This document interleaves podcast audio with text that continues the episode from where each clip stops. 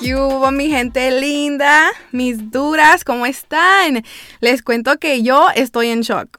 O sea, el primer episodio de Ventura la Dura.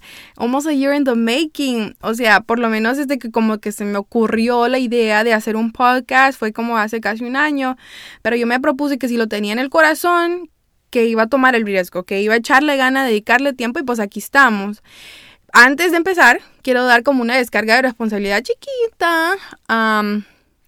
Eh, voy a contar un poco de historia mía, como del pasado, y pues solo quiero decir que esto no es para defamar a nadie, no es para eh, perjudicar el carácter de otra persona o para minimizar las experiencias o sentimientos de otras partes de esta historia. Solo les estoy contando mi lado, mis experiencias, y pues ya, vamos a empezar. Eh, como vieron por el título del video, vamos a hablar de tomar el riesgo, o sea, de la importancia de no conformarse en la vida. Y lo que se me sintió más natural a mí fue empezar con un poquito de historial de mi vida, o sea, para la gente que no sepa o que quizá dude, y más importante que todo, para todas las chicas batallando con decisiones como las mías o similares. Vamos a empezar retrocediendo a los 18 años. A la Sandy pequeñita, tan ingenua, es que yo apenas había salido de la prepa. En un trabajo conocí a alguien que por propósitos de la historia llamaremos Sebastián. Empecé a salir con él y en unos meses quedé embarazada con mi primer hijo. Y pues yo recuerdo haber pensado, pucha, yo tan joven y ya encontré a mi pareja el resto de mi vida. O sea, por mientras era algo de lo cual yo podía estar alegre, yo reconocía el hecho de que yo aún no había vivido. Yo era una chamaquita, pero Dios bendiga mi corazoncito tan ingenuo que realmente pensó, o sea, esto, eh, dices de, ya no hay vuelta atrás, este es mi futuro. Y cómo, como yo subestimé lo rápido que puede cambiar la vida. Yo, en mi relación, yo estaba conforme. O sea, yo no estaba triste y miserable, pero yo tampoco estaba feliz la mayoría del tiempo yo recuerdo estar en este limbo, donde pensaba, wow, una, relación debe ser, debe ser mejor, o sea, debe, debe haber más de esto, más emoción, más, no sé. Pensaba que, que había que ser mejor que lo que yo tenía, ¿verdad? Pero al mismo tiempo pensé de que estaba siendo como malagradecida. O sea, como, wow, no debo quejarme porque pudiera ser peor. Les quiero explicar, y se me hace difícil explicar, pero quiero tratar. O sea, para mí la lealtad es muy importante. So, yo en la relación yo me sentía conforme porque yo estaba segura de algunas cosas. Una, de que yo no tenía el temor de que me iban a poner los cuernos. O sea, yo sabía que esa persona no iba a engañarme con alguien más y eso me daba tranquilidad.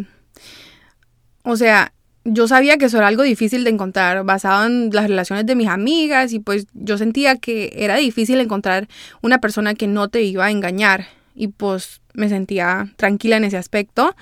También Sebas era bien responsable con el trabajo, que para mí era bien importante estar con alguien responsable, pues eso se puede admirar, ¿verdad? Y más cuando había una familia que mantener. Pero al mismo tiempo yo, yo no estaba feliz porque la relación mientras estaba, yo estaba conforme, no me, no me llenaba, pero yo, yo sentía una culpa. Como les digo, yo era muy consciente que mucha gente deseaba una relación estable como la mía. Y yo me sentía mal pensando que quizá la estaba despreciando. Largo cuento corto, había mucha presión de los papás de Sebas que nos casáramos. Y yo pensando pues que lo tenía que hacer, cedí y me casé. Y que conste que yo, unos un mes o dos meses antes de la boda, yo hablé con Sebas y le expresé mis reservaciones.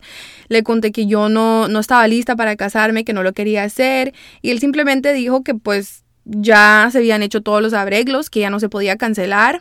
Y que lo que yo tenía era cold feet. De que simplemente era como ansiedad por la boda y que estaba nerviosa, pero que se me iba a pasar. Y pues ahí quedó la conversación. Nos casamos. Y mirando hacia atrás, ahora yo entiendo por qué yo no estaba feliz. O sea, en esos tiempos yo aún ni me conocía yo misma lo suficiente para saber exactamente qué era lo que yo quería o qué me iba a hacer feliz. Pero ahora es que yo sé que Sebas y yo no compartimos los mismos valores. Fuimos criados con creencias y ejemplos muy, muy diferentes. Sebastián fue criado de una manera en la cual él esperaba que yo me encargara de todo. Vean, se los pondré muy simple. Sebas no estaba en la casa desde las 10 de la mañana hasta las 9 y media de la noche. Casi 12 horas, o sea, todo el día. Mientras yo igual tenía unos días largos, pero yo cuando tuve a mi hijo me aseguré pues de cambiar mi horario para entrar lo más temprano posible, para salir más temprano y pasar más tiempo con él.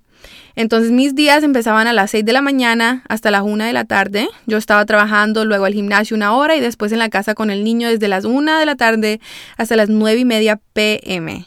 O sea, el día entero básicamente. El problema, y el, el problema siempre fue el mismo. En los ojos de Sebas, yo me tenía que encargar de todo. O sea, el niño, la casa, la limpieza, las compras, las cenas, mientras él trabajaba. Y yo pedí ayuda, yo hasta expresé varias soluciones, como cambiar el horario, con buscar un trabajo que permitiera trabajar otro horario, pero la respuesta siempre era la misma, de que no quería, no quería ayudar, que solo se quería relajar porque había pasado todo el día en el trabajo. Y es que hasta cepillarle los dientes al niño antes de dormirlo era un problema. Todo eso causó un problema muy grande porque yo no fui criada así. Yo no miraba las cosas así y las miraba muy distintas en mis ojos. O sea, una pareja en mis ojos era un equipo y ambos toman partes en todo, ya sea trabajar, limpieza, atender a los niños, lo que sea. Yo honestamente perdí la cuenta de las veces que traté de arreglar la situación. Y creo que lo que más me hirió o lo que más me hizo reconocer de que esta relación no iba a funcionar era la respuesta que él me daba siempre. Siempre era la misma respuesta de que él no tenía que hacer nada en respecto a la casa o el niño, porque él hacía más que suficiente yéndose a trabajar todo el día para mantener la familia. es que hasta el día de hoy yo no sé cómo, cómo sentirme cuando escucho eso, yo no sé cómo responder a eso, porque yo sé que hay muchas chicas ahorita escuchando esto también y que como que me entienden, ¿verdad? Me entienden. O sea, en con eso yo, yo entendí y reconocí de que éramos personas muy, muy distintas y que no, o sea, vi de que no había manera que podíamos llegar a un compromiso, a un, a un arreglo, porque era muy distinto. O sea, para mí ir a trabajar y ganar dinero para mantener la familia no es suficiente. O sea, ser parte de una familia requiere más que solo ir a trabajar. O sea, requiere tiempo, dedicación, ayuda, limpieza, comida, cocinar. O sea, hasta el simple aspecto del niño. O sea, ser padre requiere más que ir a trabajar y proveer dinero para mantener la familia. Pero como digo, esta es mi perspectiva. Yo, hay gente ahí que será, ahí oyendo que será que ustedes piensan así, que la mujer es la que se encarga de todo y el hombre es el que va a ganar el dinero. Pero así, así no creo yo. Y punto. Y más, y más que todo, yo también trabajaba. O sea, yo estaba trabajando y también ganando dinero. Entonces, en mis ojos, si yo estoy haciendo ambas cosas, también tiene que hacer ambas de él. Mi punto es decirte que, o sea, estábamos en extremos muy diferentes. O sea, él pensar de que, o sea, el trabajo de él era el dinero y punto y que yo tenía que encargarme de todo, estaba muy lejos de poder llegar a un compromiso porque yo no creo así. Yo creo que ambos son un equipo y una pareja es un equipo y trabajan y los dos hacen de todo, pero vamos a dejarlo en diferencias irreconciliables y punto. Les cuento que después de unos tres años batallando, yo, yo me rendí, o sea, no sé cómo más decirlo, yo me rendí en todo sentido de la palabra. Dejé de batallar con Seba, dejé de exigirle cosas, dejé de pedirle cosas, dejé de contarle cosas, o sea, dejé de todo. Y un día yo me miré al espejo y reconocí que yo no estaba feliz. O sea, yo, yo recuerdo que me hice unas preguntitas como que, Sandy, ¿qué pudieras hacer vos para estar feliz? Si tu felicidad dependiera solamente de vos, ¿qué significaría eso? ¿Qué hicieras? ¿Qué no hicieras? ¿Cómo vivieras tu vida? ¿Quién fueras? Pues si cada noche me enojo o decepciono porque Sebas no quiere ayudar con el niño, Puedo dejar de pedirle ayuda y evitar el pleito. Me puedo encargar yo, si al fin yo lo hago sola todos los días, de todos modos, puedo aceptar que me va a tocar a mí y si ya sé que me va a tocar a mí, pues lo podría hacer con menos resentimiento. Si es mucha molestia, por ejemplo, pedirle a Sebas que me traiga un granizado en el camino a la casa y se convierte en un pleito, pues puedo ir yo a buscarlo. Vean, poco a poco yo reconocí que era más feliz cuando yo misma me encargaba de mi felicidad, cuando dejé de buscar felicidad en las acciones de otra persona.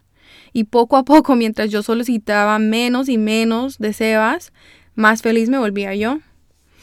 Y en el momento yo no, yo no lo sabía, pero yo, yo, me, yo como que me rendí ante a Dios, pero en el momento no lo sabía, pero ahora viendo para atrás sé que eso fue lo que hice, pero yo recuerdo hacer mis oraciones y pedirle a Dios que me ayudara. Yo le decía, yo no estoy feliz.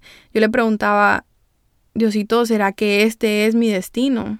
Esto es lo que tenés en plan para mí, este, este nivel de relación y felicidad. Y yo recuerdo que yo le decía, ok, yo le dije un día, yo, yo, yo me, ya me cansé y me brindo. Porque es obvio que las peleas, las pláticas, lo que sea que yo haga o diga, no, no ayuda. Y yo le dije, de que me brendía y que iba a ser un estudiante humilde y que ya no iba a tratar de luchar en contra del proceso o del plan que él tuviera para mí. Y yo me sometí al proceso de Dios. Y yo le supliqué y le dije, ¿qué necesitas que haga? ¿Qué debo hacer? ¿Qué puedo hacer? ¿Cómo puedo ayudar? ¿Cómo puedo ayudarme yo misma? ¿Cómo puedo ser una servidora? Porque ya no quiero pelear. Chicas, yo no les miento cuando les digo de que un día de la nada yo me desperté y me levanté, comí mi desayuno y al rato como que me dio por ir en Google y buscar iglesia cerca de mí. Y yo no sé qué pasó, o sea, ahora sé que fue Dios, ¿verdad? Trabajando en mí, que me llevó a querer ir a una iglesia, pero en ese momento yo no sabía, yo no crecí con esa costumbre de ir a la iglesia ni nada. Y fue algo muy diferente para mí, pero qué bendición. Yo sé que suena un poquito cliché, pero ahí encontré a Dios. O sea, aprendí tantas cosas ahí. Aprendí cómo hablar con Él, por lo menos de la manera que, que funciona para mí, ¿verdad? Pero mejor dicho, mi vida cambió. Porque mi mente creció y Dios trabajó en mí y me ayudó, cambió mi perspectiva. Todo esto fue un catalizador para una de las decisiones más grandes que yo había tomado. Ni un año después de matrimonio decidí separarme de Sebas. Es que yo, yo entendí que no me podía quedar con él con la esperanza de que cambiara. No era justo de que simplemente porque yo reconocí lo que sí quiero en una relación, de que fuera y, le, y le exigiera a él que cambiara. Él era quien era.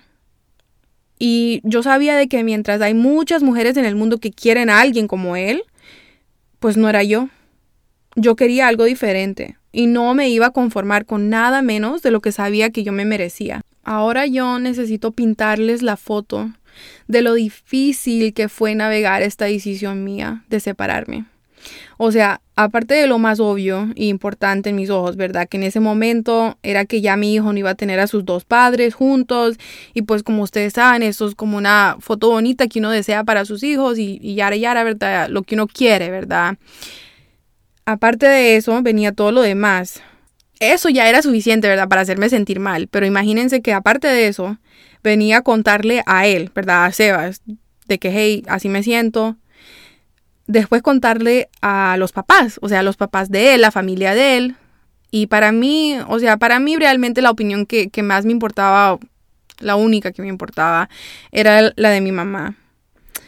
Ah, y aparte de eso, o sea, contarle a familia, a otra familia you know, más distante, a amigos, qué pensará la gente, el proceso de divorcio, imagínense, yo, ¿qué iba a saber yo de eso? O sea, había mucho, mucho, mucho que tenía en la mente.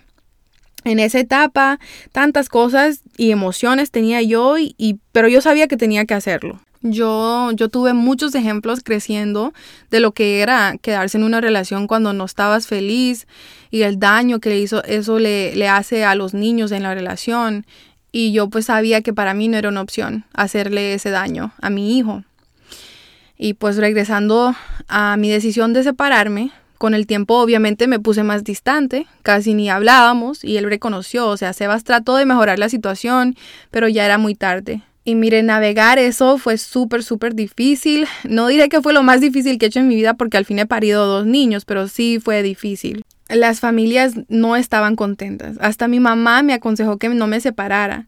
Y la familia de Sebas prácticamente me dijeron que no querían nada que ver conmigo. La gente cercana alrededor no entendía. Y encima de todo eso, fue un ajuste muy difícil para mi hijo. O sea, tenía apenas tres años. Él no, o sea, él no, fue un ajuste bien difícil para él porque no sabía él qué estaba pasando y, y era difícil a esa edad explicarle lo que estaba pasando y pues le tomó unos meses asimilarse con la situación. Y pues se me hace un poquito difícil contar, pero eso dije que iba a hacer. Iba a contar mi, mi experiencia y pues hasta el mismo Sebas me tenía mucho rencor y creo que hasta aún lo tiene, pero a saber.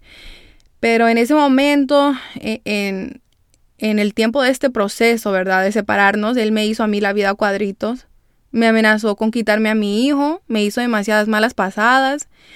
Pero yo salí al otro lado de todo esto, una mujer más fuerte.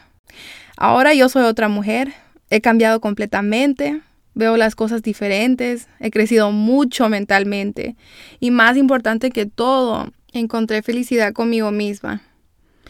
Todo lo difícil, Todas las dudas, las lágrimas, las superé y valió la pena porque vi con mis propios ojos que no importa qué tan grande o miedosa la montaña que la vida me ponga enfrente, yo la puedo trepar y puedo salir al otro lado una mujer más fuerte y feliz. También vale contarles de que yo crecí con muchos ejemplos de relaciones tóxicas, de parejas infeliz, que al fin se quedaron juntos únicamente por los niños y he visto de primera mano el daño que eso le hizo a los niños y el daño que se hicieron ellos mismos, o sea, lo infelices que fueron y el arrepentimiento que aún hasta el día veo en los ojos de ellos.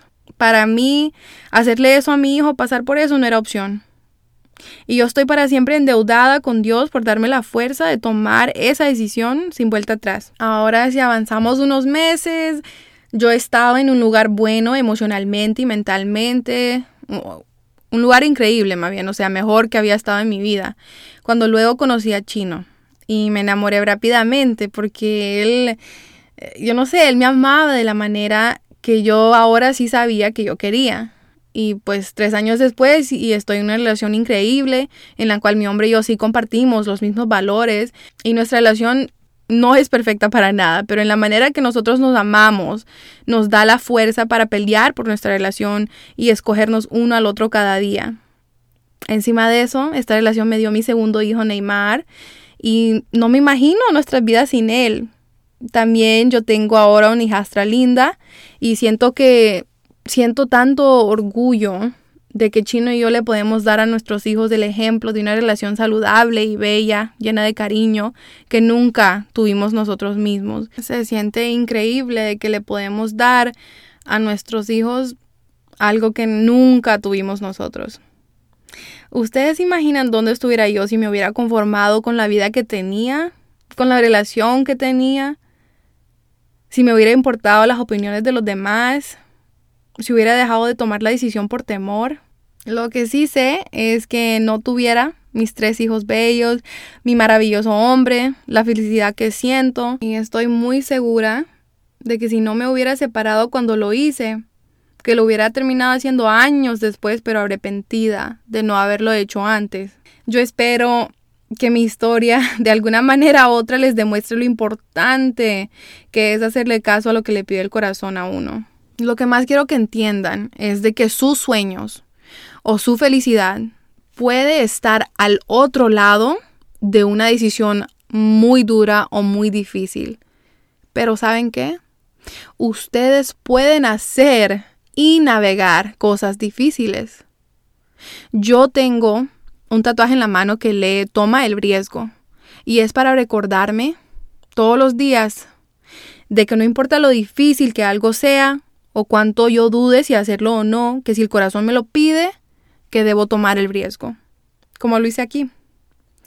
Otra frase que me encanta es, um, lo opuesto de la valentía no es la cobardía, es la conformidad. No se conformen con la relación mediocre, con el trabajo mediocre, con las amistades mediocres, cuando ustedes se merecen mucho más.